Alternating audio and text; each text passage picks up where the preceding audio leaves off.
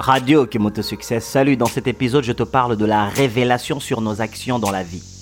Oui, tu l'as bien entendu, la révélation sur nos actions dans la vie.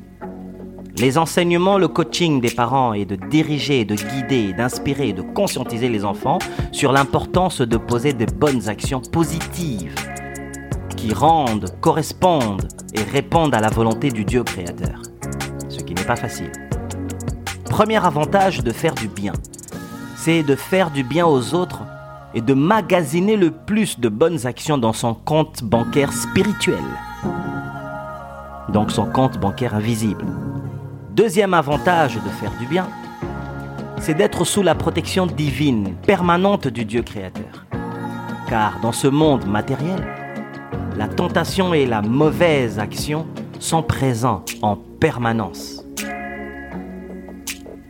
Troisième avantage de faire du bien, c'est que le jour du sommeil permanent du corps physique qu'on appelle la mort, il ne sera plus possible de rectifier ou de rattraper pour corriger nos erreurs de méchanceté commis dans le corps physique.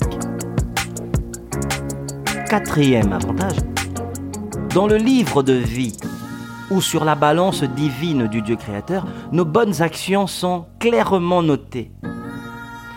Nos actions de charité, d'entraide, de bienfaisance, d'obéissance à nos parents, de respect, de respect sur nos aînés familiales, sur la collaboration, de rendre les faibles forts, et les pauvres de leur apporter de l'assistance physique, matérielle. Il est plus qu'essentiel que nos bonnes actions sur Terre arrivent à peser beaucoup plus que nos mauvaises actions sur la balance divine. Car le jugement ou la réincarnation que tu auras dépendra uniquement de ton vécu sur Terre. La générosité sans pardon reste une bouteille vide. Radio. La générosité sans pardon reste une bouteille vide. Une maison peut avoir une beauté extraordinaire, un grand espace intérieur et extérieur, mais si cette maison n'est pas habitée par des humains, si cette maison n'a personne pour l'entretenir, la valoriser, pour y vivre, cette maison ne sert à rien car elle occupe un espace en énergie inutilement. Cette maison est bonne à détruire et à raser. Si tu n'as pas de compte bancaire matériel, physique, sache que tu dois comptabiliser tes bonnes actions ici sur Terre dans ton compte bancaire spirituel. Au quotidien, la loi qui fait que chacun dort seul dans son sommeil, c'est parce que chacun a une banque spirituelle dans ses actions physiques ici sur Terre. Même les enfants jumeaux qui partagent l'espace de la matrice matérielle dans le ventre de leur maman qui ont des traits physiques qui se ressemblent ou pas, les jumeaux ne partagent pas le même espace du sommeil. Les actes sur Terre sont comptabilisés différemment, indépendamment, séparément. Voilà pourquoi la foi ou encore le salut est personnel, privé, individuel, unique à chaque personne.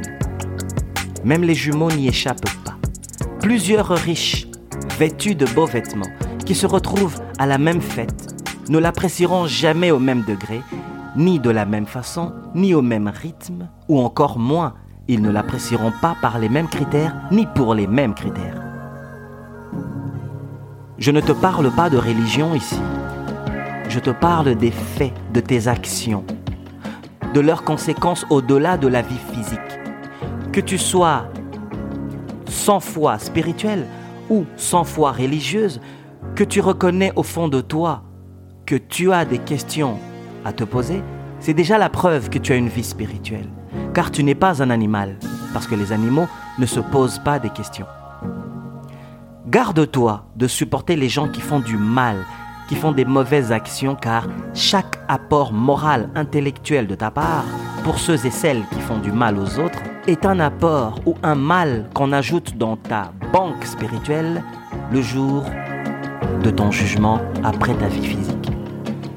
Je répète, fais attention de ne pas supporter les gens qui font du mal aux autres ou qui font du mal à la terre, parce que chaque support que tu apportes à ces gens est considéré comme un mal que toi tu as commis, qu'on comptabilise dans ta vie spirituelle ou dans ta banque spirituelle, dont on se servira pour te juger après ta vie physique.